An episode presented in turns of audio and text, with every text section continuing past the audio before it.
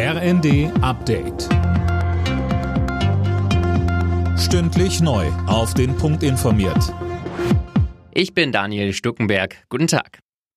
Die Bundesregierung sucht weiter Alternativen zum russischen Gas. Kanzler Scholz und Wirtschaftsminister Habeck sind in Kanada unterwegs. Das Land könnte in Zukunft grünen Wasserstoff nach Deutschland liefern. Bis zum Winter wird das allerdings nichts mehr. An den hohen Energiepreisen wird sich deshalb nichts mehr ändern. Die Ampel diskutiert deswegen aktuell über ein weiteres Entlastungspaket. Habeck hat dabei Geringverdiener im Blick. Er sagte im ZDF, die Gasrechnung, die Kosten kommen ja auf alle zu.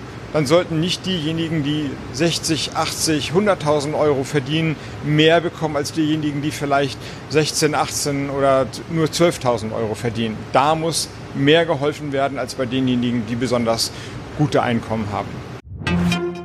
Auch die Einzelhändler in Deutschland wollen und müssen Energie einsparen. Deshalb wird die Beleuchtung in den Geschäften reduziert. Außerdem sieht die Energieeinsparverordnung vor, dass die Türen nicht dauerhaft offen stehen dürfen. Damit niemand denkt, die Läden haben geschlossen, ist eine Plakataktion geplant unter dem Motto Türen zu, Geschäft offen. Schaufenster dürfen ab dem nächsten Monat nachts gar nicht mehr beleuchtet werden.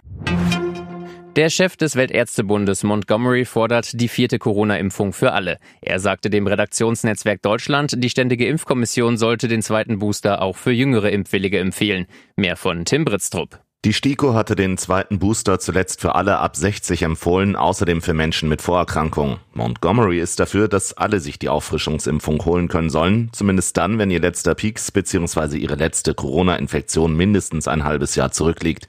Vom angekündigten Omikron-Impfstoff erwartet er nur kleinere Fortschritte. Der angepasste Impfstoff sei kein Allheilmittel.